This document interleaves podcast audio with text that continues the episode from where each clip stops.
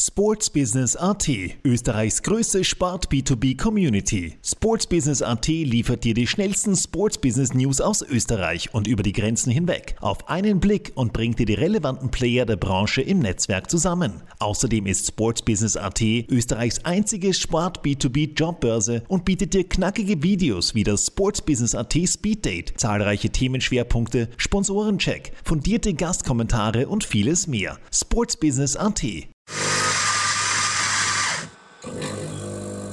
Business AT. Kaffeehaus-Talk, der Sportbusiness-Podcast für Deutschland, Österreich und die Schweiz. Von und mit Lorenz Kirschlager und Simon Peter Karamza. Servus beim Kaffeehaus-Talk. Wir heißen euch herzlich willkommen zu einer neuen Episode unseres Sportbusiness-Podcasts. In Episode 59 haben wir jemanden zu Gast, der den österreichischen Frauenfußball entwickelt hat wie kaum eine andere Person. Es freut uns sehr, dass Wilfried Schmaus heute bei uns zu Gast ist. Servus Wilfried, schön, dass du heute bei uns bist. Hallo, danke für die Einladung. Ja, sehr gerne. Wilfried, wie alle unsere Gäste stellen wir auch dich unseren Hörern eingangs kurz vor. Die berufliche Karriere von Wilfried Schmaus stand ein Leben, Leben lang im Zeichen der Schiene.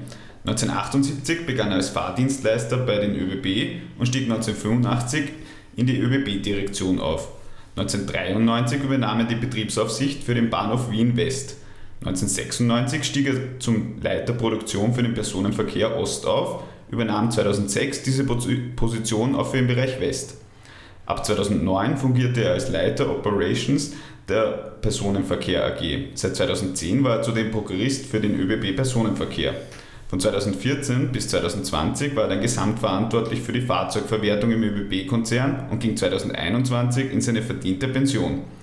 Klingt alles noch nicht so sehr nach Sportbusiness, also gehen wir in Medias Res. Die Liebe zum Frauenfußball entdeckte Wilfried relativ spät, erst im Jahr 2008, als er sich dem ASV Spratzern anschloss. Seit diesem Zeitpunkt vergeht wohl kein Tag, an dem er sich nicht intensiv für die Entwicklung des Frauenfußballs einsetzt und wohl zu Recht Mr. Frauenfußball genannt wird. Ja, Wilfried, wir haben es gerade gehört, du bist seit 2021 in beruflicher Pension, auf sportlicher Ebene aber noch höchst aktiv. Ähm, ich denke, gerade zum Thema Frauenfußball gibt es äh, sehr viel zu erzählen und da werden wir heute auch sehr viel drüber sprechen und die, die Themen, die dir wichtig sind und auf der Zunge liegen. Aber bevor wir so richtig starten, was wir von dir jetzt noch nicht wissen, welcher Kaffee darf es denn sein? Klein und schwarz. Also ein klassischer Espresso. Espresso. Gut, werden wir dann gleich liefern. Ja, Wilfried, ähm, sprechen wir zunächst ganz kurz über deine nicht sportliche Karriere, sondern deine Karriere äh, bei den ÖBB. Du hast ein gesamtes berufliches Leben als treuer Mitarbeiter bei den ÖBB verbracht. Erzähl uns doch, wie es dazu gekommen ist. Also zur ÖBB bin ich gekommen, weil meine Eltern wollten, dass ich Lehrer werde und ich habe mir dann irgendwo eine Ausschreibung, dass man sich bewerben kann als Fahrdienstleiter und den Weg habe ich dann verhältnismäßig kurzfristig eingeschlagen. Mhm. Und dann einfach immer dort geblieben? Dann bin ich eigentlich immer in den, im System ÖBB, sehr wohl dann, sage ich mal, mit den ganzen Ausgliederungen von 1995, wo die Teilung der ÖBB angesprochen wurde, bis 2005, wo es dann wirklich richtig Firmenteilungen gegeben hat, war ich eigentlich in den unterschiedlichen Bereichen der ÖBB.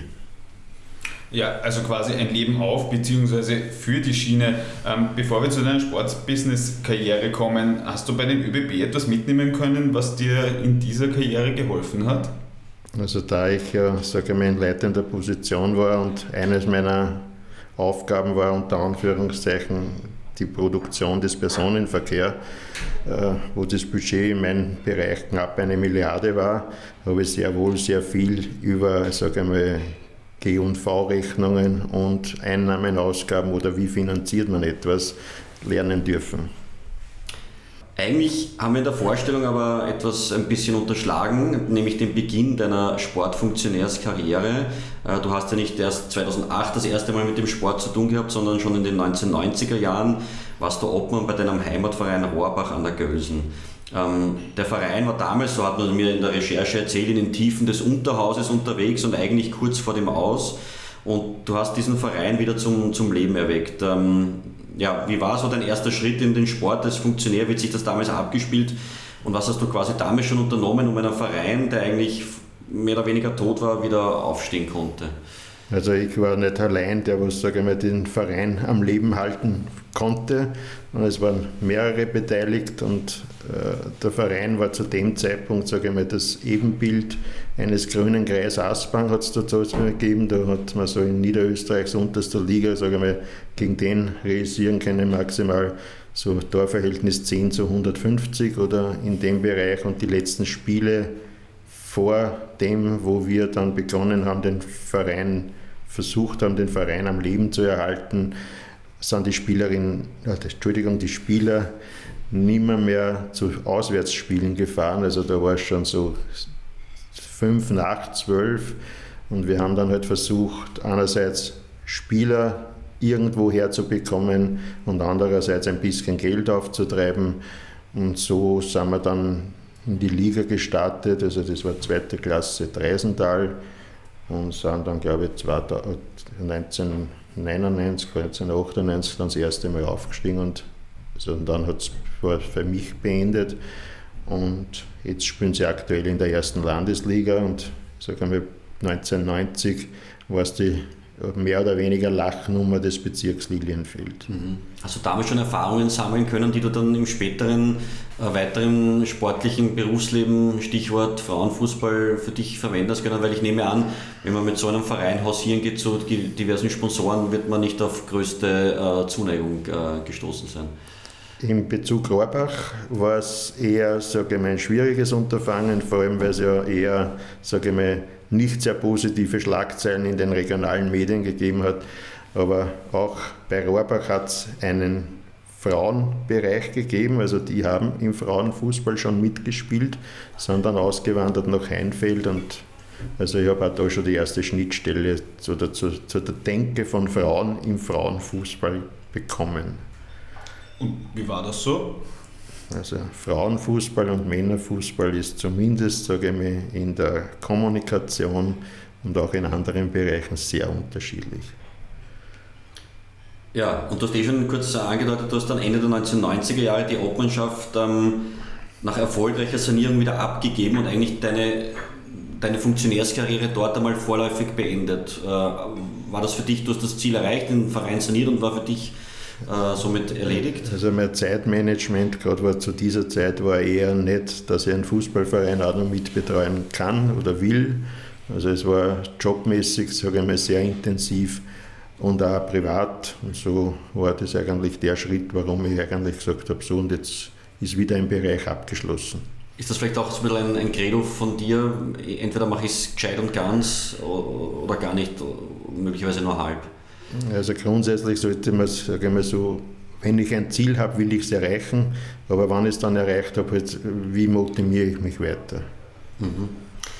Ja, du hast dann eben, wie gesagt, ähm, schon kurz erwähnt, dann eben deine Funktionärskarriere dort in, in Rohrbach beendet und dann hat es eigentlich gedauert ähm, bis ins Jahr 2008. Äh, wir reden alle Hörerinnen und Hörer werden es wissen natürlich von dem Jahr, als die große Europameisterschaft in, in Österreich und der Schweiz stattgefunden hat. Also die Männer-Europameisterschaft. Die Männer-Europameisterschaft, also eine riesen Euphorie in, in Österreich, äh, was sozusagen den internationalen österreichischen Männerfußball betrifft. Und hast dich aber in dem Jahr begonnen, für den Frauenfußball zu engagieren. Ähm, wenn ich da richtig informiert bin, wurdest du von einem eigenen Mitarbeiter bei den ÖBB gefragt, ob du nicht mithelfen möchtest, dem Frauenteam in Spratz ein neues Leben einzuhauchen. Vor allem natürlich auch finanziell. Wie ist dieser Mitarbeiter ähm, gerade auf dich gekommen? Hat er gewusst, dass du schon da Erfahrung gesammelt hast? Erzähl doch, wie, wie hat sich da der erste Kontakt äh, ergeben? Also der Kontakt hat sich eigentlich schon länger vorher gegeben. Wir haben sie am Fußballplätzen im Raum St. Pölten schon irgendwann einmal getroffen. Und dann ist halt 2006 in Spratzern hat sie die Frauenabteilung wieder neu gegründet. Vorher war es mit, mit einer Spielgemeinschaft mit Neulenkbach, also die zweite Mannschaft des ASV Spratzern, war da ein Teil der Neulenkbach 1b und die hat sich dann auseinandergelebt und hat dann wieder die verbleibenden Spielerinnen haben gesagt, wir tun dann trotzdem wieder weiter Fußball spielen und haben 2006 in der Gebietsliga in St. Pölten, also als ASV Spratzern, begonnen, wieder Fußball zu spielen. Und da ist halt der Mitarbeiter und hat gesagt, kannst mir nicht helfen. Und ich, das hat er mir ziemlich ein Jahr ungefähr erklärt, dass ich ihm, ob ich ihm helfen kann. Und ich war immer nein und ich habe keine Zeit und ich will nicht. Und Und irgendwann hat er mir am falschesten aller Füße erwischt, wenn ich es im Nachhinein sagen soll. Äh, und ich habe gesagt, okay, schauen wir das an und jetzt haben wir sie zusammengesetzt und ich habe gesagt, ich versuche monetär sie zu unterstützen, aber nicht unbedingt, sage ich mal, aktuell zeitmäßig beim Verein. Die einzige Bedingung, was ich gehabt habe, war, ich möchte unbedingt mit einer zweiten Mannschaft beginnen. Wenn Sie die zweite Mannschaft schaffen, schaffe ich das Geld, was ich zugesagt habe. Und so bin ich in den Frauenfußball geschlittert. Und dann haben wir in der Landesliga ja, gleich im nächsten Jahr den Meister geschafft. Und so ist es halt bis heute verhältnismäßig erfolgreich passiert. Warum war denn der Mitarbeiter so unter Anführungsstrichen lästig? War der da irgendwie selber angebunden? Er war der Trainer der Mannschaft. Okay. Also, ja, und sie haben halt äh, so richtig keinen Euro gehabt. Also sie haben sich die Trainingssachen selbst zahlen dürfen oder das Meisterlevel. Also haben sie, es war eine reine Eigenfinanzierung der Mädels die was dort Fußball gespielt Und das war, wenn ich es richtig verstehe, diese Rahmenbedingungen, das war ein, ein Team, ein Trainer, alles selber zahlen, Gebietsliga genau. aus. Ja. Also es war ja ein bisschen, sage ich mal, unterstützt vom ASV Spratzan, logischerweise. Sie haben ihm die Infrastruktur kostenfrei zur Verfügung gestellt, weil es halt ein Teil von Spratzan war, aber eigentlich sonst, also monetär haben sie es nicht unterstützt. Du hast ja gerade vorher gesagt, du hast dann quasi zugesagt, okay, wenn es eine zweite Mannschaft gibt, dann finanziere ich euch da oder versuche das aufzustellen. Warst du damals schon sicher, dass du das schaffen wirst? Oder ist ja eigentlich damals im Jahr 2008, wir reden von einer Zeit von vor 15 Jahren, wo Frauenfußball eigentlich ja wirklich jetzt im Vergleich zu dem, was wir heute erleben, ja noch wirklich ein, ein Schattendasein äh, gelebt hat. Äh, was hat dich da zuversichtlich gemacht, dass du das so zusagen kannst? Also mein persönliches Netzwerk, äh, beginnend aus dem Job heraus, war schon so sehr gut, dass ich mit manchen Firmen Kontakt hatte, die, sage ich mal, das sicherlich unterstützen wollten. Und das ist dann auch so geschehen. Also eigentlich der erste Sponsor war die Firma Simacek. Die gibt es heute noch beim mittlerweile SK in St. Pölten. Und eigentlich der, unser Verein wird eigentlich immer mit Simacek in Verbindung gebracht. Das, das heißt, diese ersten Schritte waren immer mal die Sponsorensuche. Man muss dann wahrscheinlich offene Türen auch treffen, aber, aber ich nehme mal an, wir reden da jetzt noch nicht von einem wahnsinnig riesigen Sponsoring, das man da einholen muss, um eine zweite Mannschaft ein bisschen mitzufinanzieren, oder? Also ich sage, ich glaube, wir haben am Beginn, wie ich eingestiegen bin, ein Budget von 15.000 bis 20.000 Euro gehabt. Vielleicht ein bisschen mehr, aber roundabout 15.000 bis 20.000.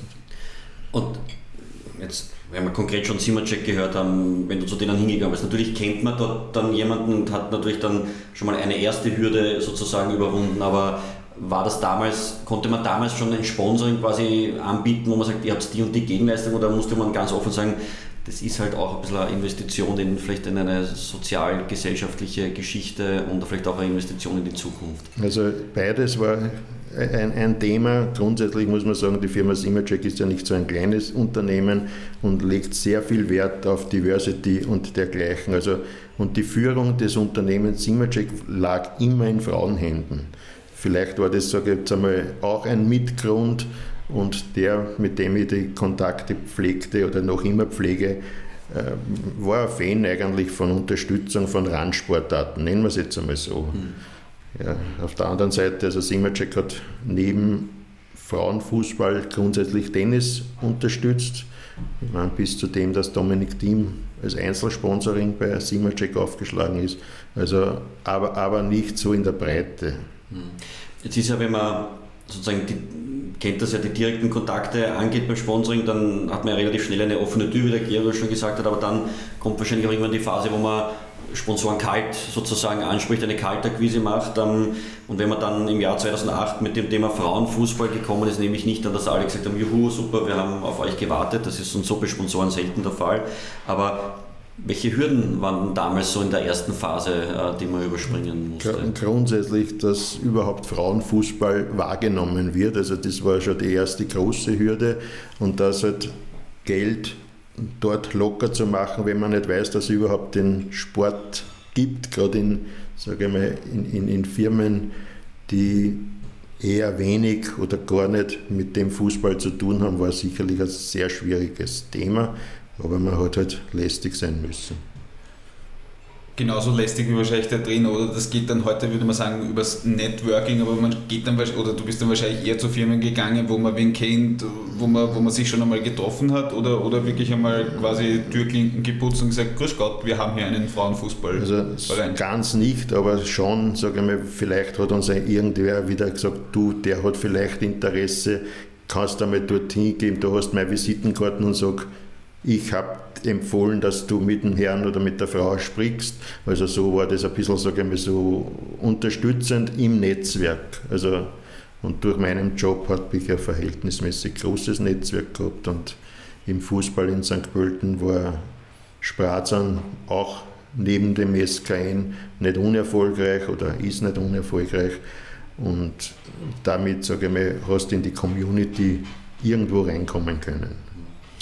Als du da 2008 diesen, diesen Weg angetreten hast mit Spratzern gemeinsam ähm, und jetzt vielleicht auch rückblickend, aber mit, mit welchem Ziel bist du eigentlich dorthin gekommen? Also natürlich, also das erste Ziel war sozusagen ein bisschen Geld aufzustellen, aber hattest du damals schon die Vision, ah, irgendwann einmal werden wir Cupsieger oder dann später vielleicht auch Meister und dann spielen wir vielleicht sogar in einer Champions League oder ist das damals, war es einfach, ging es wirklich nur darum, jetzt einmal, okay, hilf mir jetzt bitte mal ein Jahr und stell einmal ein Geld auf?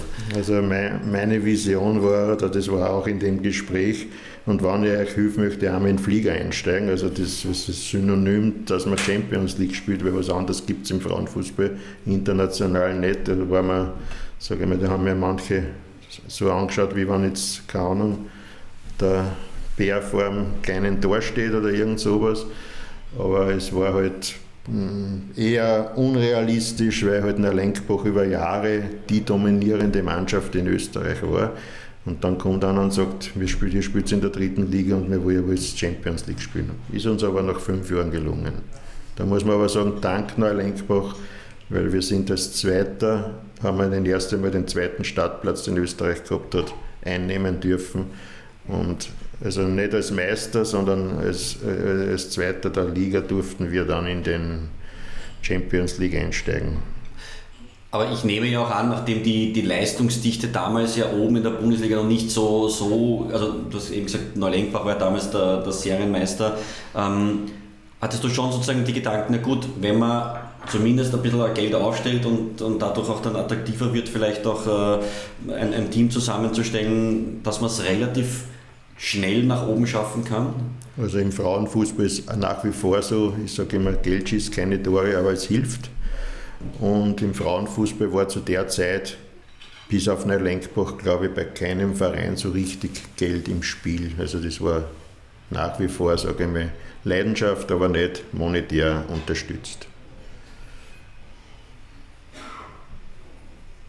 Ja, ähm, wir sind dann jetzt schon im Jahr 2011 ähm, da gelang der Aufstieg, ähm, nachdem sich der ASV in der Relegation gegen den SCSV Bahndorf durchsetzen konnte.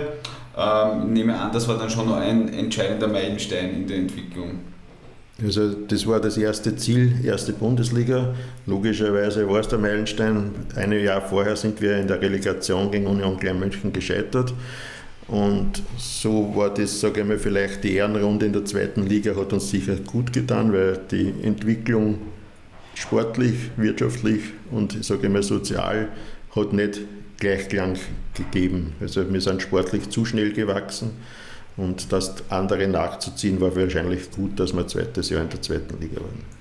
Was ist da so der, der große Unterschied? Ich meine, ich glaube, diese Herrenfußballpyramide kennt jeder mit Zulassung, Lizenzierung. Die ist, äh, was, was meinst du damit, mit dieser diese Ehrenrunde hat gut ja, getan? Du, du, du musst mehr oder weniger aus einem, ich sage mal, One-Man-Show sollte sage auch der Verein breiter aufgestellt werden und da waren halt noch sehr viele sage ich mal, Baustellen, wo man nachjustieren musste und zusätzlich waren halt manche, sagen, haben gesagt, okay, aber erste Liga tue ich mir nicht an, weil das ist dann schon zu viel Arbeit, da muss ich durch ganz Österreich touren.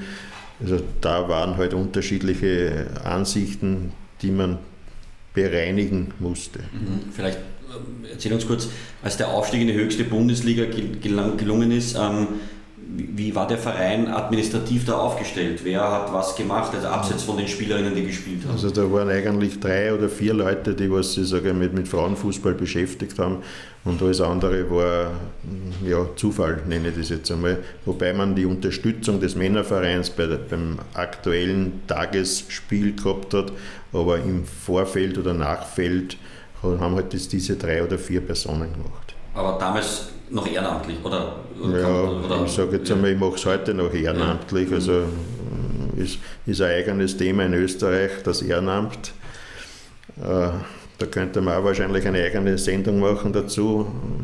Wir haben ein Budget von siebenstellig mittlerweile und du darfst als Ehrenamtlicher eigentlich nicht wirklich was verdienen und hast aber die ganze gesamte, sage ich mal, Endverantwortung. Ja, bevor wir uns wahrscheinlich in diese Richtung dann bewegen, sind wir noch immer im Jahr 2012-13 ähm, mit einem 7 zu 6 Sieg nach Elfmeterschießen gegen eben die Nachbarinnen aus Neudenkbach. Gab es den ersten nationalen Titel. Ähm, war noch nicht das ganz große Ziel, das man wollte, also der Flieger ähm, durch Europa. Aber welche Genugtuung hast du da damals gespürt? Vor allem gerade, weil es halt so ein bisschen lokal ist gegen den Seriensieger. Also das Wort Genugtuung ist bei mir eher nicht so richtig groß geschrieben, genauso wie die Emotion, ob wir gewinnen oder verlieren. Also ich sage mal, meine, meine Bandbreite des Jubels ist maximal bei 1 oder 2 und nicht bei 100. Aber ist halt mein Typ die Genugtuung oder diese, sage ich mal, es hat gezeigt, dass wir am richtigen Weg sind. Also nicht jetzt das, das Ziel war noch immer vor Augen, weil das Ziel ist Meistertitel gewesen und der ist erst zwei Jahre später gekommen. Du hast gerade gesagt, die Bandbreite des Jubels ist bitte zwischen 1 und 2. Also das ist eh interessant, weil es gibt ja viele Fußballfunktionäre, die sieht man am, am Spielfeldrand und die, die zucken aus und die fiebern mit und die schreien rein. Ähm, ist es möglicherweise auch ein, ich sage es mal, ein Vorteil, wenn man halbwegs nüchtern ist, um auch richtige Entscheidungen zu treffen und die Emotionen ein bisschen zurückfährt. Da ich die andere Seite nicht kenne, weiß ich nicht, ob das besser ist oder schlechter, aber ich sage mal, Emotionen bringen immer, sage ich mal, die Gefahr, Bauchentscheidungen zu treffen, die nicht richtig sind oder weniger richtig. So weiß ich nicht, wie weit Emotionen. Ich sage immer, Siege bedeuten eigentlich immer mehr Arbeit in der, bei den Funktionären. Okay, ja. Ja, äh, wenn wir dann ein Jahr weitergehen, sind wir dann schon eben 2013, 14 mit der ersten Teilnahme an der Champions League mit einem knappen Ausscheiden gegen den italienischen Meister Torres Calcio. Ähm, ja, Spratzern in der Champions League. Ähm, was hat es dann eigentlich für ein Fenster geöffnet, was die wirtschaftlichen Möglichkeiten betrifft? Also es war da noch immer schwierig, weil in der Champions League und Spratzern hat sich nicht so richtig verbunden. Also wir haben dann versucht, den Vereins oder den Mediennamen zumindest auf St. Pölten zu ändern, weil es war schwierig zu verkaufen, Spratzern, wo ist Spratzern? Also die, die Identifikation oder dieses Ziel hat man nicht richtig hergeben können bei Sponsoren. St. Pölten hat jeder kennt, also das war schon einmal, ich bin St. Pölten und ich bin spiele Champions League, hat was anderes geheißen als ich bin Spratzern und spiele Champions League so blöd es sich anhört, aber bei Wirtschaftstreibenden braucht man halt, sage ich mal, Ankerpunkte, die auch sichtbar sind. Und Spratzern, ich sage mal, ist wahrscheinlich so wie heute Stripfing, äh, kennt niemand. Also ich weiß nach wie vor nicht, wo das Dorf ist und Spratzern hat auch fast keiner. Also ich glaub, kann mich an unser erstes erste Ligaspiel, da hat das, das reportiert worden von, in Graz wo dann irgendeiner gesagt liegt an der Dreisen. Also nicht einmal so, ich weiß eigentlich nicht, wo das überhaupt ist, wo die herkommen. Mhm. Und jetzt weiß Gott sei Dank, sage ich mal, viele, wo St. Pölten ist. Aber also welche, welche wirtschaftlichen Möglichkeiten hat die Champions League dann eröffnet? Da kann man dann sagen, dass das dass man dann bei Sponsoren dann plötzlich äh, wohlwollender aufgenommen worden ist oder, oder leichter untergekommen ist? Hat sich das Budget dann drastisch oder deutlich erhöht? Also das Budget hat sich nicht so drastisch erhöht, aber es ist dann gelungen, dass du mehrjährige Verträge und neue sage ich mal, Partner gefunden hast und beim Erklären, was du tust, war es natürlich sehr einfach, wenn du sagst, wir haben im Fernsehen Fußball gespielt, also sage ich mal, das bewegte Bild ist das Wichtigste eigentlich beim Sponsor lukrieren. Weil wenn wir immer beim, beim Männerfußball von Budget sprechen in Vereinen, dann gibt es ja mehrere Komponenten. Wir haben den TV-Vertrag, wir haben die Spieltagseinnahmen, wir haben Sponsoring und so weiter und so fort. Jetzt äh, zu der Zeit 2013, 14 ist jetzt überspitzt formuliert möglicherweise, aber du kannst ja dann gern äh, im Detail nochmal darauf eingehen, kann man sagen, 100% des Clubbudgets setzen sich aus Sponsoring zusammen. Naja, ich würde es jetzt nicht zu drastisch sagen, aber 95% ist Sponsoring oder öffentliche Hand, wenn man sagt Förderungen über Gebietskörperschaften, aber ganz, ganz wenig ist aus den Einnahmen von Zuschauern.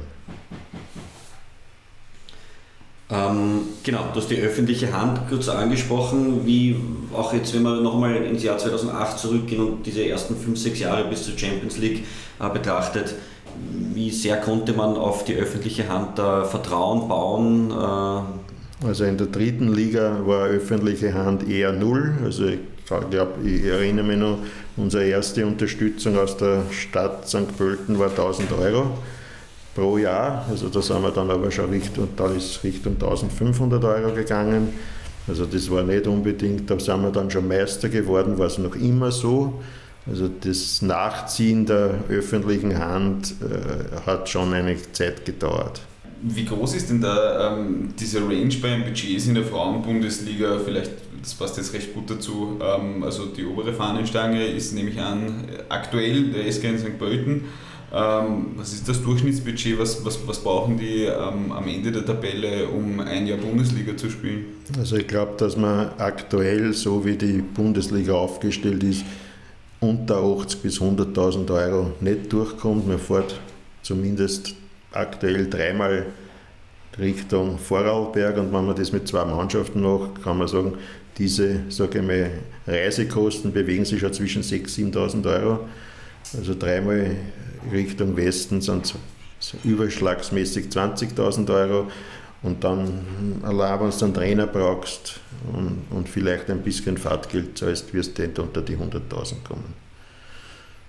Ja, und du hast ja auch gerade gesagt, also ihr seid ja mittlerweile im siebenstelligen Bereich und du bist ja auch sehr stolz darauf, dass jede Fußballerin beim SK in St. Pölten einen Arbeitsvertrag hat.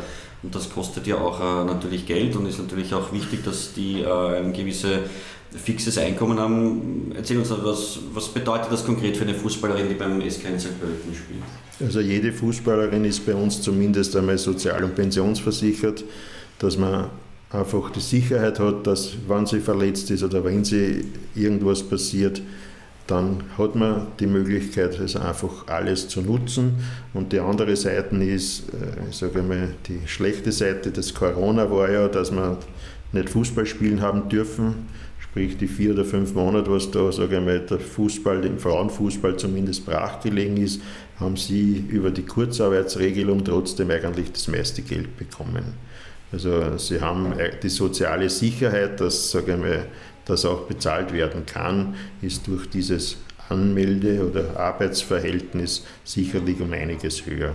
Kostet ein bisschen mehr, aber soll man es sagen wir, nicht außer Acht lassen, dass sehr viele Sachen, die der Verein verantwortet, dann auch, ich sage mal, gesetzlich abgedeckt sind. Mhm.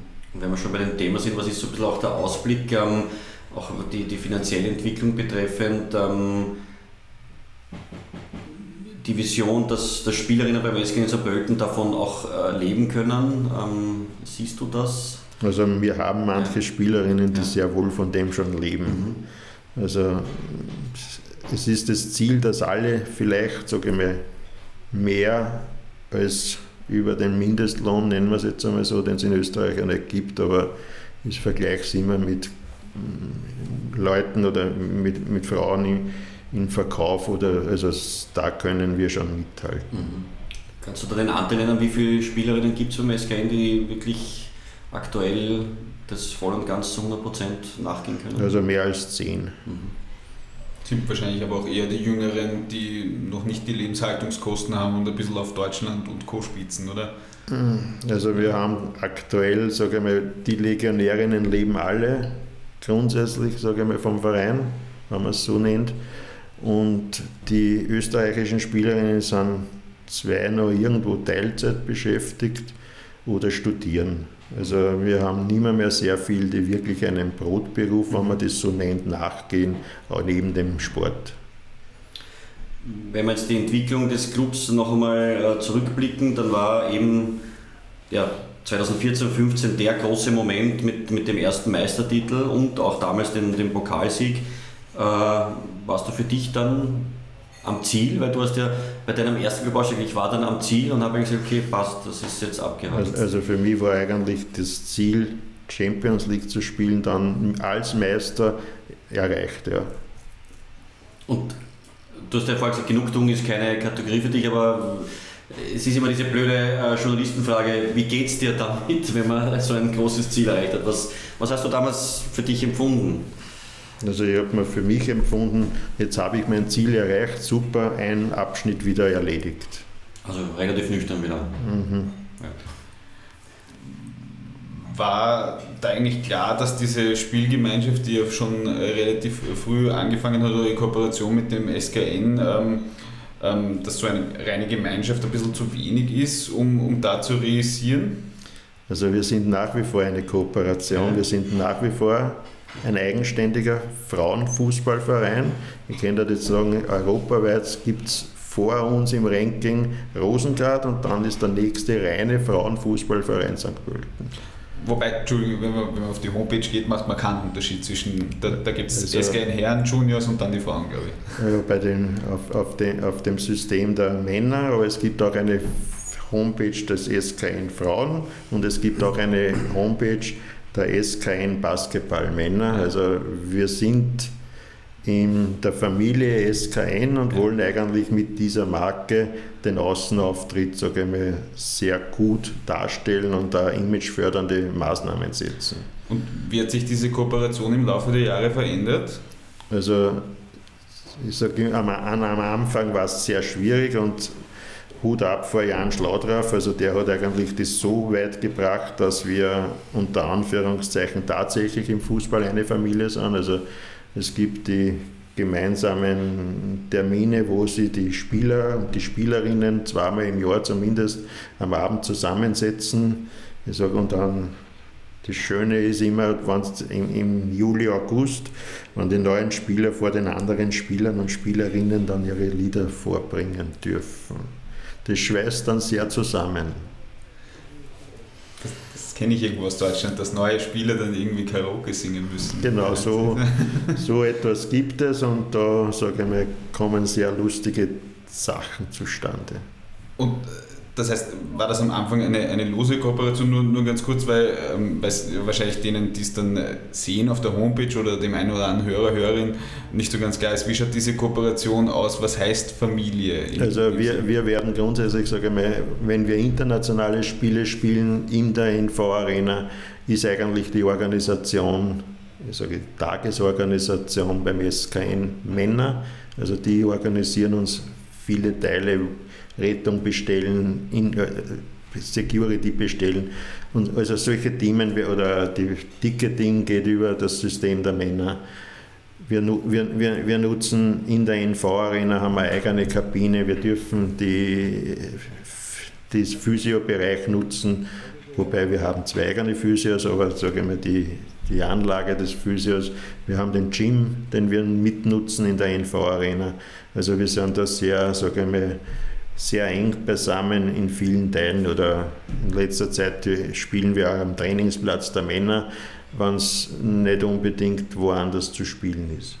Und diese Form der Kooperation, so wie sie jetzt aufgestellt ist, ist das sozusagen die optimale Lösung aus jetziger Sicht oder könnte auch einmal der SKN auf die Idee kommen und sagen, eigentlich wollen wir ja auch vielleicht ganz integrieren? Also wie, wie optimal eine Lösung ist, es ist eigentlich immer, sage ich mal, am Ende des Tages, wie viel wirtschaftlichen Vorteil lukriert man aus dem, weil wenn ich jetzt sage, wir sind ein Verein und dann sagen sie, alle Einnahmen gehen zu den Männern, dann ist es eigentlich ein Negativ. Und man sagt, okay, wir haben ein Fixum oder Mindestsache, wo wir, sage ich mal, Frauen das Budget geben, dann kann das sicherlich eine denkbare Möglichkeit sein.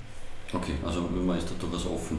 Ähm, ja, jetzt haben in den vergangenen Jahren andere Vereine auch äh, begonnen, eine Frauenmannschaft äh, äh, ins Leben zu rufen. Ich nenne da Wiener, Austria Sturm zum Beispiel und jetzt auch zuletzt Rapid und Salzburg zumindest das Bekenntnis dazu abgegeben, etwas aufbauen zu wollen, nennen wir es mal so. Ähm, Hintergrund ist ja durchaus auch, dass die Bundesliga begonnen hat, das als Lizenzkriterium sozusagen für die, für die Admiral-Bundesliga mit aufzunehmen. Ähm, was erwartest du dir jetzt für den gesamtösterreichischen Bundes Frauen-Bundesliga-Fußball durch diese neue aufkeimenden Clubs, die da nach oben drängen? Also wie weit sie nach oben drängen, das weiß ich nicht, weil ich sage jetzt einmal, U10 von Rapid wird nicht unbedingt, sage ich mal, gleich in der Bundesliga spielen können. Und U6, also da sehe ich eher die, sage ich mal, die Perspektive U16 in Salzburg mehr gegeben oder eine Kooperation Südburgenland mit Hartberg. Es ändert sich an der Anzahl der Fußball Frauenfußballmannschaften vordergründig nichts. Und wenn man, sage ich mal, aus dem Topf der 15.000 Fußballspielerinnen in Österreich schöpfen, dann verändert sich maximal der Vereinsname, der vorne mitspielt oder der dort mitspielt. Aber wenn wir die Breite nicht stärken, werden wir in der Spitze nicht anders werden. Aber glaubst du nicht, dass zum Beispiel, wenn jetzt ein Verein wie Rapid eh, also sehr zart beginnt, dieses Thema anzugehen, dass die Breite dann breiter wird? Wenn also ich, ich habe das immer so, wie viele Mädchen kennen Fußballvereine und wie stark strahlt ein Rapid oder ein Austria oder Sturm Graz wirklich in den, sage ich mal, zu den Mädchen, die Fußball spielen. Weil im Grundsatz kommen die jungen Mädchen über örtliche Fußballvereine und nicht über Rapid und über Austria. Also da müsste eine Durchgängigkeit von der U6 im Frauenfußball sein. Da müssen sie die Mannschaften auch dann zehn oder zwölf Nachwuchsmannschaften im Frauenbereich oder im Mädchenbereich leisten. Und sonst müsste sie es auch wieder zum Verein holen. Das heißt, wenn ich jetzt richtig raushöre, sozusagen auch die Entwicklung durch Austria, Sturm oder Wiener, merkst du jetzt noch nicht so den, die große Wirkung, dass der, Fußball in die Breite, der Frauenfußball in die Breite gegangen ist? Also ich glaube, dass auch das 2017 den Anstoß Richtung Breite noch nicht gegeben hat, also sprich den Erfolg des Nationalteams. Also wenn wir nicht schaffen, Richtung 20.000 bis 25.000 Mädchen zum Fußball zu bringen, dann werden wir, sage ich mal, nur andere Vereine vielleicht an der Spitze oder in der Spitze mitspielen. Und sage ich mal jetzt auf aktuell, zwölf Bundesliga-Vereine haben trotzdem nur zehn Platz in der Bundesliga Frauen. Aber wer ist dann noch alle gefordert, um das breiter zu machen? Ist das speziell dann der ÖFB? Also wenn es in den Kriterien der Lizenzierung der Männerbundesliga nichts anderes steht wie jetzt, dann sind viele gefordert. Okay. Ja, vielleicht, ähm, wenn wir jetzt gerade in der Gegenwart ankommen, ähm, vielleicht so dieses Thema St. Pölten äh, ein bisschen vor, vor, vorerst einmal abzuschließen. Wir machen dann natürlich noch weiter mit einigen Fragen, aber ähm, ja, wie soll es mit dem Frauenfußball in St. Pölten weitergehen? Ich höre heraus, das ist aktuell eine, eine, eine Kooperation, die sehr gut funktioniert. Ähm, welche Pläne gibt es? Gibt es vielleicht auch Befürchtungen, weil ja auch, glaube ich, dann der Kooperationspartner der Herren jetzt irgendwann einmal aufsteigen will, ob man dann nicht vielleicht doch auch drauf kommt, okay, naja, wir brauchen das Stadion öfters oder so. Welche, wie, wie blickst du da in die Zukunft rein auf St. Pölten? Also das, das Wort Befürchtung, wenn die Männer in die erste Bundesliga aufsteigen, haben wir eigentlich ausgeschlossen, dass wir echte Doppelveranstaltungen spielen können, weil einfach von den Fernsehnotwendigkeiten, sage ich mal, die, der, der, der, der, die Pause zu lang wird. Also sprich, wenn die, die Männer um 17 Uhr spielen, können wir frühestens um 20 Uhr spielen und da geht im Normfall jeder nach Hause, weil eine Stunde lang nichts zuschauen oder vielleicht noch auslaufen, wird ein bisschen wenig sein. Also da muss man dann andere Wege suchen, aber wie, wie weit der Aufstieg ein Negativum für uns ist, das kann ich überall, also ich befürchte es nicht, zumindest wenn die handelnden Personen gleich bleiben. Ja, kommen wir, kommen wir ein bisschen zur Liga, die seit 2018 ähm, mit äh, Planet Pure erstmals einen Ligasponsor hatte. Ähm, wie sieht die finanzielle Entwicklung in Österreich im Vergleich dem internationalen Frauenfußball aus? Also ich glaube, sage mal, die Best Practice kann man in England sehen, wo ein Fernsehvertrag mit 3,5 Millionen oder so in, in dieser Bandbreite pro Jahr an die Vereine ausgeschüttet werden. Also wenn man es runterbricht, hat jeder gute 300.000 nur als Fernsehvertrag. Der österreichische Fernseh- und Ligavertrag ist unter dem. Also aber pro Einzelverein. Also die 300.000 schaffen wir nicht. Insgesamt? Insgesamt. Also, also da, da sind wir noch weit weg. Wie weit es möglich ist, dass man das erhöht oder besser lukrieren kann, das weiß ich nicht. Also für Ligasponsoring oder Fernsehvertrag ist aktuell der ÖFB der Zuständige. Und welchen, welchen Stellenwert äh, hat der österreichische Frauenfußball derzeit aktuell, einfach also der Clubfußball? International gesehen, nimmt man das wahr? Sozusagen, dass also uns nimmt man mittlerweile wahr. Also wir haben Gott sei Dank, sage ich mal, auch Erfolge international und wir bekommen Anfragen von ausländischen Vereinen, die gegen uns Fußball spielen wollen oder osteuropäische Vereine, die mit uns Kooperationen eingehen wollen. Also wir werden zumindest als SK in St. Pölten wahrgenommen. Ist das dann zumindest auch ein, ein wirtschaftliches äh, Thema, dass man daraus ein bisschen was... Äh, äh e-, eher ein sportliches Thema, dass man sagt, okay, also wir haben Kontakte zu einem griechischen Verein, der sagt, okay, ich bilde Spielerinnen aus, dass der nächste Step vielleicht die Möglichkeit hat, gute Fußballerinnen aus Griechenland nach Österreich zu bringen und weiterzuentwickeln oder im Austausch von Trainern und solchen Sachen. Aber also wirtschaftlich kann es ein Erfolg sein, da muss man aber eher Richtung Kooperationen nach Amerika gehen und nicht nach, sage ich mal, nach Nordmazedonien. Mhm. Ist das ein Thema? Also wir haben aktuell Gespräche mit Amerika und schauen wir mal, was daraus wird. Das ist dann auch Beteiligung am Verein. Also das ist bei uns ein Thema.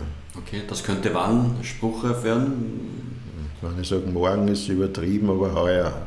Okay. Also wir sind in Gesprächen seit voriges Jahr zu so einem Thema und schauen wir mal, was tatsächlich daraus wird. Okay, aber das heißt, das könnte so in die Richtung gehen, dass ein, ein Verein aus den USA sich äh, beteiligt oder ein, ein einfach ein, ein, Unternehmer beteiligt? Ein Unternehmen, das ja. aber auch, sage ich mal, Kontakte, nennen wir es einmal so, zu amerikanischen und anderen Fußballvereinen weltweit hat, die auch Interesse haben, Frauenfußball in ihrem Portfolio zu haben. Und ähm, ich meine, das haben wir jetzt in unserem Fragenkatalog nicht drin, weil es jetzt ein Thema ist, das wir nicht gewusst haben, aber wäre das mehr oder weniger auch ein ein, ein, neuer Quantensprung in der Gesamtentwicklung? Würde das ganz neue finanzielle Möglichkeiten eröffnen? Also aus meiner Sicht, so wie die Gespräche laufen, ja. Aber vordergründig geht es auch da um die Sichtbarkeit des Frauenfußballs, dass man das pushen kann und über diese Sichtbarkeit auch die monetäre Unterstützung bekommt.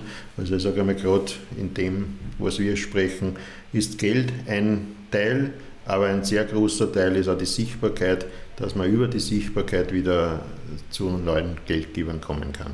Okay, aber das heißt, wenn wir über die Sichtbarkeit reden, ist das dann ein Unternehmen aus der Medienbranche? Das ist, oder, sage ich, ja. ich, ich, nennen wir es jetzt E-Sport, also, ja. also, mhm. recht, also die im Medienbereich, also die was mit Influencern, hast das glaube ich heute so neudeutsch, äh, mit hohen, also mit hohen Followern arbeiten, also genau in dem Bereich sollte das auch mit dabei sein. Okay, na, da werden wir dann mit Spannung darauf blicken, was sich da tun wird. Ähm, ich meine, eine, eine Entwicklung, die ja jetzt gerade ganz aktuell passiert und weil es auch wirklich ganz aktuell ist, äh, wenn wir gerade den, den Podcast aufnehmen, ist ja das Admiral. Wir haben jetzt viel über die Admiral Bundesliga gesprochen und wenn man über die Admiral Bundesliga spricht, dann weiß man, okay, wir reden über die, die Herren Bundesliga, aber mit Beginn der neuen Saison wird Admiral auch das Bewerbssponsoring der Frauen Bundesliga übernehmen. Äh, ich nehme an, das ist auch jetzt eine Aufwertung, ohne natürlich despektierlich gegenüber Planet Beauty natürlich extrem wichtige ähm, Aufbauarbeit und, und Pionierarbeit im Sponsoring da geleistet haben, aber ist das schon auch jetzt für die Frauen-Bundesliga ein, ein, kleiner Ritterschlag? Ob es Ritterschlag ist, weiß ich nicht. Es ist sicherlich sage ich mal, eine Wertschätzung, wenn man sage ich mal, denselben Sponsor hat wie die Männer-Bundesliga, wie sage ich mal, die weitere Entwicklung, die Admiral zugesagt hat, vonstatten geht und wie bereit auch die Vereine sind, dem Folge zu leisten, wird man, sage ich mal, in den nächsten ein, zwei Jahren sehen. Mhm. Welche Entwicklung hat Admiral? Also, was also auch, auch, Admiral setzt auf Breitenwirkung oder also mehr in die Öffentlichkeit, mehr Information an den Endverbraucher, wenn man es jetzt so sagt. Die Sichtbarkeit in den Admiral-Wettbüros nehme ich einmal an, also auch ihre, ihre Medien Kanäle mit Frauenfußball zu speisen. Also quasi nicht nur ein Sponsor, der von der Sichtbarkeit der Liga an sich profitiert, sondern diese Sichtbarkeit auch mit erhöhen will, sozusagen mit der eigenen Kraft. Er, er will mit der eigenen Kraft das Image des Frauenfußballs, ich sage mal, breiter darstellen wir haben jetzt schon gerade über sehr viel Professionalisierung gesprochen mit, ähm, ähm, mit UEFA Women's Champions League und Ligasponsor und, und diese Beträge, jene Beträge. Jetzt gehen wir nochmal kurz zurück an den Anfang beim ASV Spratzern, äh, wo man halt quasi so im Bekanntenkreis mit Leuten wahrscheinlich eher geredet hat ähm, oder auf Empfehlung mit Sponsoren. Wie ist das eigentlich jetzt? Ähm, rufen da die Leute an und sagen, wir wollen dabei sein? Also, so, also wir haben Einzelanfragen, ja. Aber der Grundsatz ist schon, dass man sage ich offensiv auf Partner zugeht. Aber, aber es ist nicht, ist vielleicht, man muss nicht mehr so viel erklären wie noch 2008, oder? Also ich brauche jetzt, sage ich mal, niemand mehr sagen, wir spielen Frauenfußball. Also wir können es uns so mittlerweile schon so sagen, wir sind im Fernsehen, uns gibt es jetzt über Jahre, wir sind in Europa. Das ist meistens ausreichend, dass, sage ich mal, Firmen dann sich auch beschäftigen mit uns. Ein Thema, das natürlich auch in den Frauenfußball jetzt immer schon begleitet, ist das Zuschauerinteresse. Ähm, ich habe da in der Recherche äh, einen Satz von dir gelesen, den du ja mal in einem Interview gesagt hast. Ähm, wenn alle, die auf Social Media von Gleichberechtigung reden, diese tatsächlich auch leben würden, müssten wir von mindestens 1000 Zuschauern äh, jedes Mal äh, im Stadion haben. Ähm, das ist natürlich eine, eine klare Kritik. Das heißt, öffentlich postet man gerne, ah, gleichberechtigt und so weiter, aber dann äh, in der Umsetzung ist es dann vielleicht nicht so. Ähm, wie hat sich das denn entwickelt, äh, wenn du jetzt wieder an 2008 zurückdenkst bis in, in die heutigen Tage? Also 2008 war das maximal, dass sage ich die Verwandten am Fußballplatz bei Frauenfußball spielen waren und ich sage vielleicht ein paar Bekannte und Einzelfans, nennen wir es jetzt einmal so, Mittlerweile gibt es zumindest sage mal, mehrere, die sage mal, tatsächlich Frauenfußball anschauen, aber in Österreich nach wie vor in sehr verschwindender Minderheit. Mhm. Wie viele Zuschauer reden wir da aktuell bei? Also wir, wir, wir sind sage ich mal, im Normfall zwischen 200 und 300 und bei manchen Spielen oder gerade wenn Doppelveranstaltungen sind, dann bis bei 500, 600. Ich glaube unser Spitzenspiel, was wir gehabt haben, war gegen Sturm Graz voriges Jahr mit über 1000 Zuschauern und ich sage Alltag hat da ein bisschen bessere Werte. Die sind glaube ich im Schnitt bei 600, die spielen immer im Stadion und werden auch sehr gut gepusht von den Männern, aber es gibt halt, sage ich mal, der Durchschnitt ist unter 300 sicherlich in der Liga. Welchen Effekt haben diese Doppelveranstaltungen? Das gibt es ja dann immer wieder. Ich glaube, der Lask hat auch ein Spiel gespielt. Ich glaube, bei Blau-Weiß war es auch der Fall. Ah, hat das einen nachhaltigen Effekt? Ich habe den Spieltag ja, aber, aber wenn, wenn man sonst wieder zurückfällt auf die 300. Ich kann sagen, es gibt einen großen Aha-Effekt. Also du hörst dann zumindest am Spieltag, puh, die spielen aber schon ordentlich oder das schaue ich mir wieder an. Also die waren mit Frauenfußball, haben, ich muss immer sagen, vielleicht noch in Köpfen Bierzelt-Mentalität. Aber von der Bierzelt-Mentalität sind wir ja Gott sei Dank schon weit weg und das anerkennen aber auch die Zuschauer, muss man sagen. Das heißt, bleiben da, sage ich mal, immer wieder manche, die dann mehrere Spiele sich anschauen. Also wie heißt das, mühsam ernährt sich das Eichhörnchen, aber es ernährt sich. Mhm. Es ernährt sich, aber ähm, wenn man jetzt generell das Pflaster St. Pölten ansieht, die tun sich ja im Herrenfußball ja auch nicht gerade leicht, was Zuschauer betrifft. Das ist halt wahrscheinlich dann doppelt schwer. Oder würdest du manchmal wünschen, ach, hätte ich doch den Verein in, was weiß ich, äh, in Wien oder in Graz oder in einer größeren Metropole. Ähm, also über, über den Wunsch mag ich nicht einmal nachdenken, weil wir sind ein St. Pöltener Verein oder wir sind ein niederösterreichischer Verein oder wir sind ein österreichischer Verein, weil da müsste ich sagen, ich möchte am liebsten in England spielen ja, oder ja. in Barcelona oder wo auch immer. Also die Standardfrage ist sicherlich sage ich mal, eine diskussionswürdige, aber aus meiner Sicht. Aber St. Pölten ist ein schwieriges Pflaster, oder? Was also absolut. Also ich glaube, dass sage ich mal, sehr viele Fußballinteressierte sind, aber ja, nur ein Teil dann sage ich mal, auch live dabei sein wollen. Und wenn wir natürlich auch über, über Zuschauer reden und Zuschauerinnen, dann reden wir natürlich auch über das Fernsehen. Wie hast du da die Entwicklung wahrgenommen in den vergangenen Jahren? Also wir haben ja äh, mittlerweile auch schon das eine oder andere Frauenfußballspiel natürlich schon äh, auf ORF 1 gehabt. Äh, die Frauenbundesliga ist auf ORF Sport Plus und auf ÖFB TV. Ist das ein Modell, das wir aktuell haben, das, wo du auch Veränderungen zukommen siehst oder ist das ich glaube, da sage ich mir jetzt, bitte das aber nicht hochnäsig zu verstehen. Ein Spiel St. Pölten gegen Altenmarkt kann keine Zuschauer bringen, wenn es dann 16-0 ausgeht oder Alltag mit 18-0, das ist nicht verkaufbar. Also das ist eher, ich nenne es jetzt einmal kontraproduktiv für den Frauenfußball. Aber je interessanter die Liga wird, desto sage ich mal, interessanter wird es auch für den Zuschauer. Nicht, wenn ich mich hinsetze und sage, puh, die gewinnen eh oder puh, die verlieren eh. Also das eh muss man irgendwo aus den Köpfen bringen. Also da ist, sage ich mal, die Liga gefordert oder der ÖFB gefordert, die Liga interessanter zu gestalten.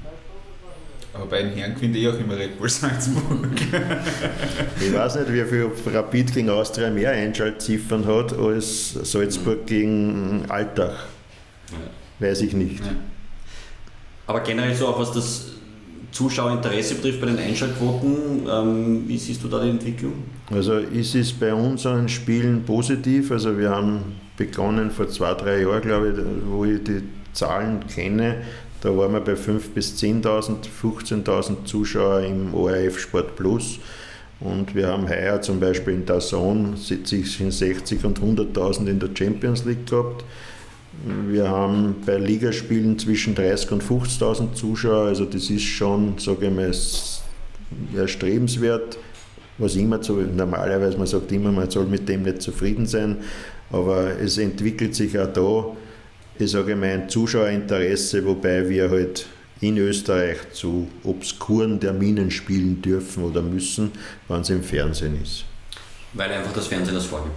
Genau, also ich sage immer, mein, mein, mein, mein spannendstes Spiel war Ostersonntag in Neulenkbach um 12 Uhr. also das war, sage ich mal, so ein richtiger Highlight, wobei Sage mal, wir haben dann in den Social Media durch eine Aktion der Schiedsrichterin extrem hohe sage mal, Klicks bekommen, weil wir haben nicht Platzwahl gelost, sondern wir haben Platzwahl Eier gebäckt.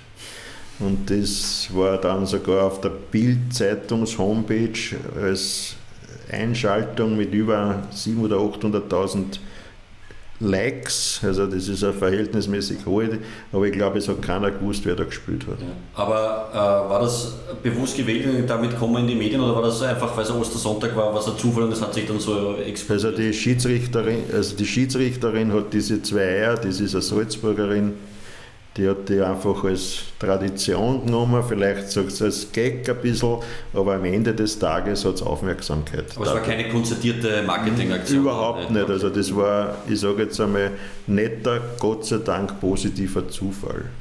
Hm.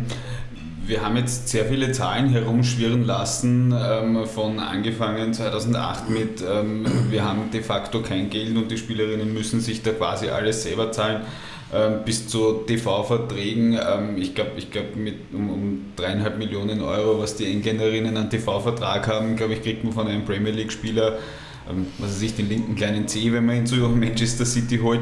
Und da bin ich jetzt auch beim Thema, auch wenn wir uns diese ganzen Zuschauerzahlen anschauen und dann am Ostersonntag zum Mittag musst du spielen, wo jeder weiß, da sind, sind wir alle Eierbecken mit der eigenen Familie. das Thema Gender Gap. Vielleicht einmal angefangen wie, wie, siehst du die Diskussion jetzt begleitend eigentlich aus dem, aus dem vollkommenen Amateurbereich bis in den, wie wir vorhin schon gehört haben, professionellen Fußball? Also für mich ist das also ein spannendes Thema. Wenn man, solange man nur das ausschütten kann, was in einen Kübel reinkommt, wird der Gap nicht wirklich kleiner, weil ich glaube nicht, dass irgendwo im Frauenfußball irgendwer 200 Millionen für einen Fußballspieler zahlen wird oder Fußballspielerin zahlen wird, der sich aber blöderweise gleich nach sechs Stunden im Merchandising rechnet. Also es ist ja nicht so, dass sie der nicht rechnet. Also wenn ich jetzt eine Spielerin um 100.000 Euro kaufen würde, würde ich nicht so viel Level dann verkaufen, weil einfach das System dem noch nicht schuldig ist. Oder wenn man, ich sage jetzt einmal, die Deutschen oder die Diskussion der Weltmeisterschaftsübertragung, weil das der Herr Infantino der Meinung war, die Deutschen zahlen zu wenig. Äh, ja, aber nur wenn der ZDF oder ARD oder wer immer das übertragen hätte sollen oder jetzt tut, äh, keine Werbeeinnahmen gibt, ist eine Querfinanzierung in einer, oder ist de facto auch Sponsoring.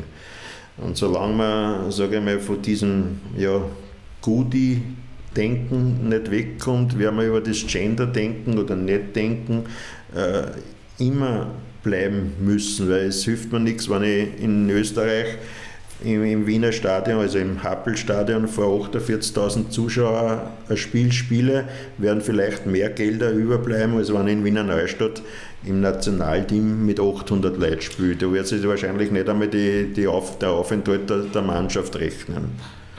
Das eine ist ja quasi der Vereinsfußball, das ist für mich nachvollziehbar, eben jetzt gerade schon den Verbandsfußball angesprochen. Ich meine, da, da, könnten Verbände und in einigen Ländern ist es auch so, da kriegen die Frauen ähm, bei ähm, Nationalmannschaftsspielen dann dasselbe Geld, also Equal Pay für dasselbe Spiel.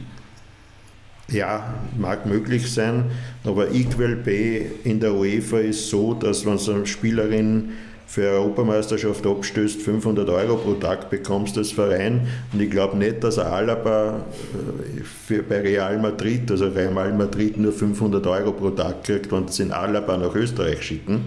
Also der Equal Pay oder wie immer diese Pays heißen, ist, beginnt schon eigentlich in der höchsten Ebene. Mhm. Man kann auch sagen, wir haben auch, wenn du keine, wenn ich eine Spielerin ins Ausland gebe und bekomme ich keine Ausbildungsentschädigung. Also ausgenommen, ich glaube Ablöse, weil es einen laufenden Vertrag hat, aber die Ausbildungsentschädigung, was heute geredet wird über Baumgartner, glaube ich, ist ein sehr aktuelles Thema, ist eigentlich, also ich kann also sagen, wir haben es bei einer Spielerin, weil die Wien-Reuter ist von Hoffenheim nach Arsenal gegangen und wir haben die unheimliche Summe von 68,75 Euro als Ausbildungsentschädigung bekommen. Also ähm, wenn es nur von mir nach Deutschland geht, kriege ich nicht einmal diese 68,75 Euro. Also wo soll ich Geld den Spielerinnen oder mehr Geld den Spielerinnen geben, wenn es eigentlich nirgends reinkommt? Das heißt, es muss insgesamt quasi, um diesen Gender Gap etwas zu schließen, mehr Geld in den Frauenfußball investiert werden, von, jetzt mal offen gelassen, von welcher Seite auch immer. Ja, weil ich sage jetzt einmal, wenn ich 100.000 Euro im Taschel habe, kann ich nicht 300.000 ausgeben, zumindest nicht lang, weil dann muss ich irgendwann einen Konkurs anmelden. Hm. Aber jetzt abschließend dieses Thema, findest du, dass der ÖFB da, was das Nationalteam betrifft, dann noch mehr tun müsste? Oder ist das so, wie es derzeit ist? Wir, wir haben ja gerade vorher, es gibt ja Nationalverbände, die haben einfach beschlossen, wir teilen das gleich auf. Also ich kenne die Verträge mit den Spielern im ÖFB nicht, aber wie, wie viel der ÖFB sich leisten kann oder wie viel, sage ich mal, er ausgeben kann, das weiß ich nicht. Nein, es ist ja wahrscheinlich weniger, was er ausgeben kann. Es könnten auch die Herren sagen, wir verzichten auf einen Teil und dass die Frauen halt gleich viel bekommen. Also das wäre da ein, ein Ansatz. Also, ja, also wir reden dann, wir reden grundsätzlich über Querfinanzierungen. Mhm. Und wie auf der einen Seite wollen wir eigentlich nicht die Almo, nennen wir es jetzt Almosen von anderen geschenkt bekommen, aber auf der anderen Seite wollen wir querfinanziert werden. Also diesen, sage ich mal, den Sprung muss man auch einmal geben. Hast du eine persönliche Meinung dazu? Sollst also meine, meine persönliche Meinung ist, ich kann nur das ausgeben, was ich einnehme. Also irgendwo muss ich sagen, musste die Wirtschaft oder, oder die Institutionen in Österreich aufraffen und sagen, okay, ich gebe euch eine Million jedem, dass du, dass du was auszahlen kannst. Aber wenn ich nichts reinkomme, kann ich nichts ausgeben. Oder vielleicht können wir über Steuerfreibeträge oder sage ich mal, wenn der Schuhmacher nach Österreich siedelt, zahlt er 5% Steuer, nur dass er in Österreich wohnt. Vielleicht gibt es im Frauenfußball oder im Frauensport dass man sagt, okay, ihr seid weniger, sage ich mal, steuerpflichtig, zumindest der Zeit, bis man das annähert.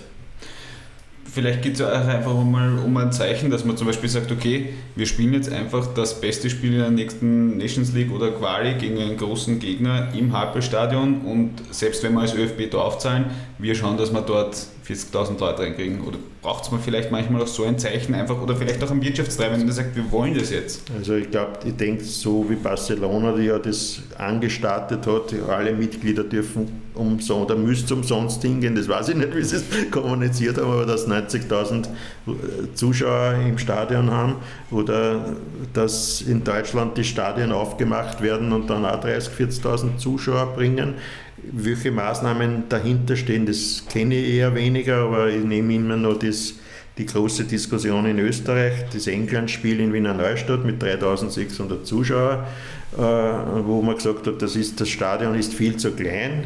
Ja, eh. Und fünf Tage später, glaube ich, haben sie gegen Mazedonien gespielt und nicht einmal 1000.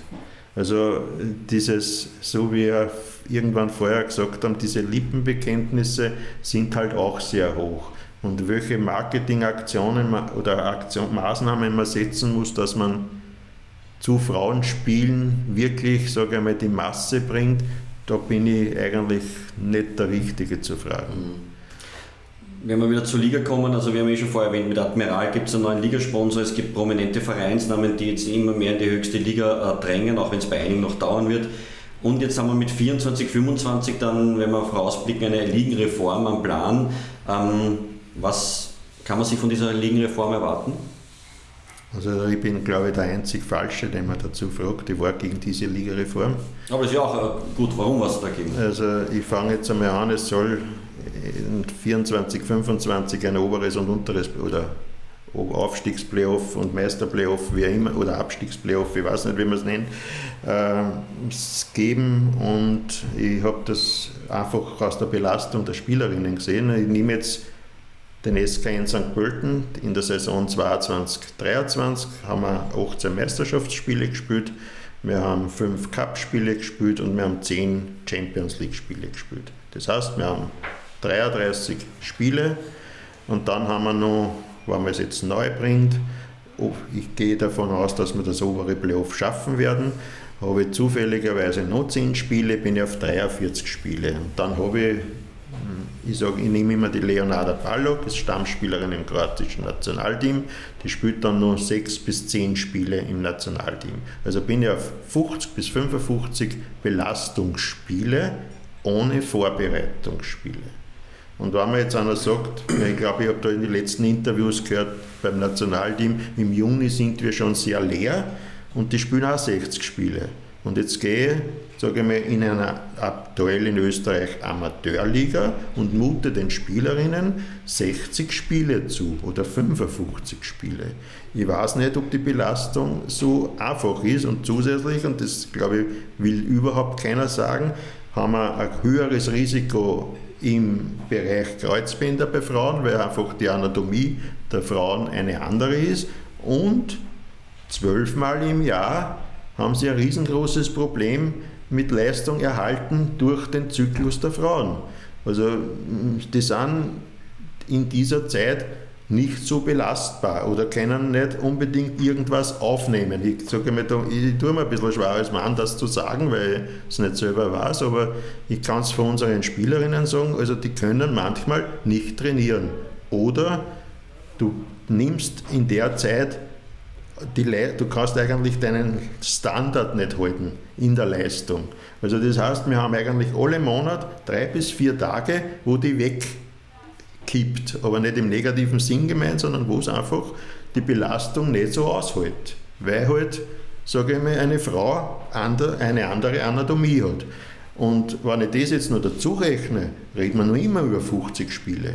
Und ich glaube, über das sollte man zuerst diskutieren und dann haben wir in der Liga, ich weiß nicht, wie viele schon eine richtig gute medizinische Abteilung haben.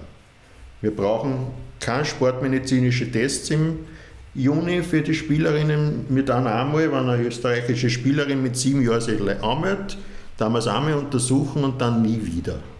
Also wenn wir solche Themen haben, wir schicken unsere Spielerinnen alle Jahr zu der sportmedizinischen Test, weil wir einfach, ich sage mal, andere Verantwortung sehen. Aber im Grundsatz gehen wir da ein paar tausend Euro aus für das, was wir gar nicht tun müssen. Einfach nur wegen der Belastungssteuerung. Und da, da glaube ich, ist 50, 60 Spiele ein richtig großes Bergwerk. Und heuer angeblich durch die Euro voriges Jahr, durch die neue Champions League, haben sie unverhältnismäßig viele Spielerinnen in den Spitzenvereinen Kreuzbänder gerissen. Also ich glaube, Arsenal hat vier in einer Saison oder fünf. Also das ist nicht unbedingt das, was man, glaube ich, sich erwarten sollte. Das heißt, ähm, schon sehr deutliche Kritik. Ähm, ich meine, ich nehme an, jetzt ein Verein, der weiter unten spielt, wird natürlich nicht auf dieses Spielvolumen kommen, wie du jetzt skizziert hast. Die sehen das vielleicht, vielleicht anders, denken sich, cool, wir haben jetzt äh, 28 statt 18 Spiele. also absolut okay, ja. aber wenn ich jetzt sage, ich, ich, muss auch den Spitzensport Klar. im Auge haben ja. und wir reden in der ersten Bundesliga über Spitzensport und ob es jetzt mhm. nur zwei Vereine sind, die sich dieses sage ich mal, dieses Monster 60 Spiele antun können oder müssen, aber wir haben es. Also, mhm. wenn man das jetzt nicht, und, und gerade sage ich mal, bei den Vereinen, die Champions League spielen, sind auch meistens Nationalteamspielerinnen dabei. Also bin ich bei der Belastung und da will ich gar nicht reden über die Reisebelastungen, die was dann noch dazukommen. Also, und wir reden, wir sind eine Amateurliga. Mhm. Also auf der einen Seite haben wir kein Geld und auf der anderen Seite sind wir ärger als Profis. Und der Hintergrund mit den mehr Spielen ist halt so wie überall, mehr Spiele, mehr Sichtbarkeit, mehr also Geld. Der Hintergrund, ja. ich glaube, dass der Hintergrund eher ist, wir wollen eine Veränderung in der Liga oder eine, eine, ein anderes Modell. Und jetzt haben wir halt das, das einfachste Modell genommen und haben gesagt, okay, dann tun wir halt in der 10er Liga, machen wir oberes und unteres Playoff auch noch dazu. Mehr, sage ich mal, Mehrwert hat es für mich nicht. Weil die, ich habe die Quantität der Spieler verändert sich nicht, also was, was habe ich für einen Mehrwert? Außer dass ich vielleicht dreimal mehr nach Vorarlberg fahren darf. Ja, es, es, es tut sich einiges. Du hast einiges getan für den österreichischen Frauenfußball. Ich schmeiß das jetzt einfach mal so in die Runde und ähm, jetzt tust du das selber mit Basketball an. Warum? Also ich denke, Basketball ist auch so ein Thema. Frauen im Basketball haben es auch nicht sehr einfach oder die Sichtbarkeit des Frauenbasketballs in Österreich ist auch, ich behaupte einmal, sehr überschaubar. Und wir haben die Möglichkeit gehabt, in St. Pölten in die, in die Frauenakademie, also in die Bundesschule, auch Mädchen vom Basketball aufzunehmen. Und in dem Bereich wollten wir dann sagen, okay, dann kommt es mit 16, 17 nach St. Pölten in die Schule und dann äh, kriege ich dann eine gute Spielerin oder eine Perspektivspielerin in diese Akademie.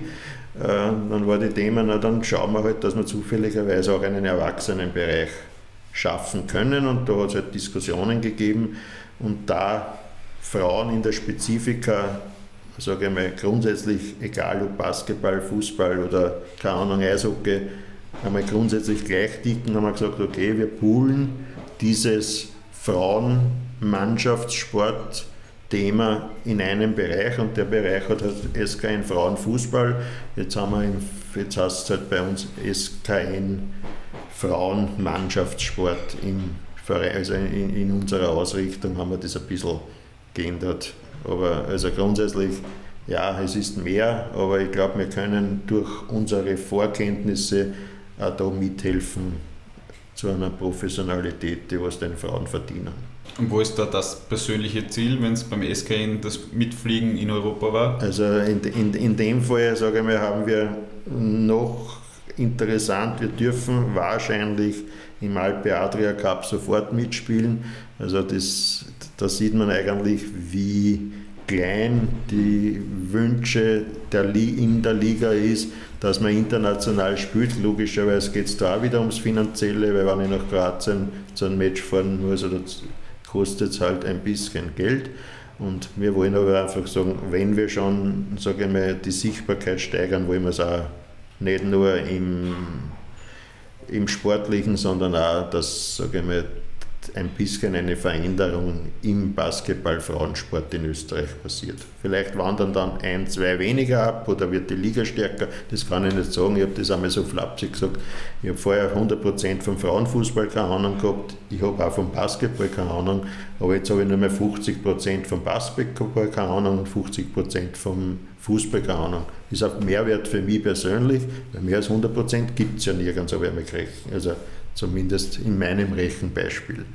Ja, das kann ich jetzt auch nicht widerlegen.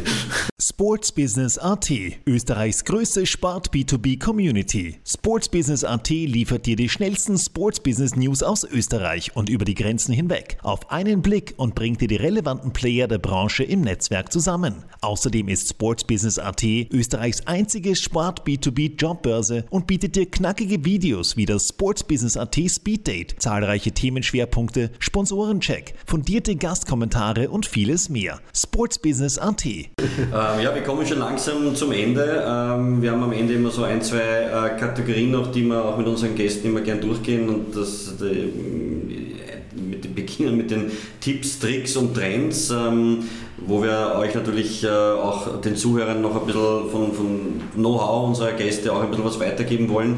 Ähm, ja, und da soll es natürlich auch ein bisschen um den Frauenfußball gehen. Welche Entwicklung wird den internationalen Frauenfußball in den nächsten Jahren prägen? Also ich denke, dass es sehr viel wirtschaftlicher geprägt sein wird. Und wenn je mehr Geld in den Frauenfußball kommt, desto, sage ich mal, weniger schnell werden auch die Spielerinnen aufstehen, wenn sie umfallen. Ähm, welchen Trend sollten österreichische Frauenclubs auf keinen Fall verpassen in den nächsten Jahren? Ja, die Weiterentwicklung und vielleicht mehr Themen Richtung Nachwuchs oder zumindest Richtung dritter Mannschaft, vierter Mannschaft, dass man, sage mal, diese Mädchen, die was 13 Jahre alt sind, auffängt unter 12 Jahre, weil sie halt einfach nicht ja, aus ihrer Entwicklung nicht mehr, mit Buben Fußball spielen wollen, dass man die zumindest zu den Vereinen bringt. Muss nicht unbedingt ein Spitzensport sein, aber sie sollen im Frauenfußball erhalten bleiben. Welche Tipps hast du für unsere Hörerinnen und Hörer, damit sie ihre beruflichen Träume im Sportbusiness verwirklichen können? Also ich glaube, ohne Idealismus wird es nicht funktionieren. Ja, kommen wir zur Kategorie Rück- und Ausblick. Und auch hier ein paar kurze Fragen. Ähm, wenn du so auf deine ähm, Laufbahn im Business zurückblickst, äh, welche Personen haben dich bisher am meisten geprägt? Also ich bin kein Mensch, der Vorbilder sucht. Das Ziele stecken ist ausreichend. Also ob das ist was jetzt gemeinsam, ob einer Winston Churchill hast oder keine Ahnung welche oder Mahatma Gandhi, schön, aber ich muss selber umsetzen können und, und da muss ich mir die Ziele für mich erreichbar stecken. Ich glaube, diese Antwort wird kaum wen überraschen. ja, zum, man sagt ja so schön, zum Erfolg gehört ja auch das Wegstecken von Niederlagen und von Rückschlägen äh, und das Lernen aus Fehlern. Ähm, viele sagen, das ist eine Floskel, aber ich glaube, da ist schon was, steckt auch was dahinter. Welche Entscheidung im Rückspiegel würdest du sagen, das war ein Fehler und hättest du anders machen sollen? Ich könnte jetzt darauf sagen, ich hätte 2008 nicht Ja sagen sollen zum Frauenfußball, dann hätte ich ein ruhigeres Pensionsleben. Aber ich glaube, Fehler. Aber viele Erfahrungen weniger. Ja, möglicherweise. Vielleicht wäre er dann zum Surfbrettverleiher geworden. Also man weiß das eigentlich nie, in welche Richtung es geht. Aber grunds grundsätzlich will ich, sage ich mal, weder was missen, noch sagen, ich will es viel anders machen. Ich kann nicht sagen, ich habe die Spielerin X geholt, die ist war nicht ordentlich passend oder was auch immer. Also genau diese Themen, behaupte ich einmal, sind nicht Themen, dass ich es anders machen würde. Weil ich sage einmal, die Entscheidungen, die du heute triffst, kannst, kannst morgen diskutieren, was du falsch gemacht hast, aber ich habe zumindest versucht, die Entscheidungen, die ich getroffen habe, zumindest an dem Tag, waren es für mich richtige Entscheidungen. Gibt es da eine Entscheidung, die besonders heraussticht, die auf der Skala von 0 bis 100 den Herrn Schmaus ähm, eher 2 ausgelöst hat als 1? Mm, nicht wirklich. Also, da, da, egal, ob jetzt falsche Entscheidungen getroffen aber waren halt auch Teil des Lebens des Herrn Schmaus. Und wo siehst du dich in fünf Jahren? Möglicherweise. Surfbrettverleih in Thailand. Okay, das ist eine Ansage. Und ganz zum Schluss kommen wir zu unserem Wordrap. Da bitte ich wirklich um ganz kurze Antworten. Das ist immer eine kurze Frage. Ähm, ja, die erste Frage ist aufgelegt: Spratzern oder SK in St. Pölten? Ja, aktuell muss ich sagen SK in St. Pölten, aber ohne Spratzern würde es das System nicht geben. Zug oder Auto? Auto. Okay. Sonst Genug. war ich nicht zu euch gekommen. äh, VIP oder Stehplatz? Äh, ich sage einmal, ob meiner Gesundheit VIP, aber grundsätzlich Sitzplatz. Ähm, Spezialist oder Generalist? Generalist. Noch einmal einen neuen Club übernehmen oder beim SKN bleiben? Also die Variante sage ich beim SKN bleiben. Fußball oder Basketball? Ich kann beides nicht. Equal Play oder Equal Pay?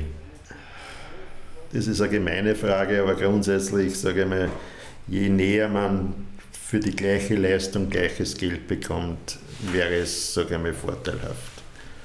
Kaffee oder Tee? Kaffee. Ja, ein sehr passendes Schlusswort. Vielen Dank, Wilfried Schmaus, dass du heute bei uns hast und uns wirklich einen ja, sehr intensiven und äh, tollen Einblick in, in, deine persönliche Laufbahn, in, in, in, die Struktur des Frauenfußball gegeben hast, was noch zu tun ist und auch einen durchaus sehr spannenden Ausblick, was sich beim Frauenfußball mal in Kürze vielleicht tun wird. Äh, Stichwort äh, USA, da sind wir schon sehr gespannt. Äh, ja, bedanke mich, dass du bei uns warst und freue mich schon, wenn wir dann vielleicht in ein, zwei Jahren über das, was wir da geredet haben, vielleicht auch schon mal dann wieder reflektieren können. Danke, aber ich hoffe, dass ich dann schon mit dem Flugzeug anreise aus Thailand. Ich wollte gerade sagen, wir gehen lieber surfen. Danke. Bitte. Dankeschön. Nein, ich gehe nicht surfen, ich will nur ein Surfbrillen verleihen. Also ja, surfen könnte ich auch nicht.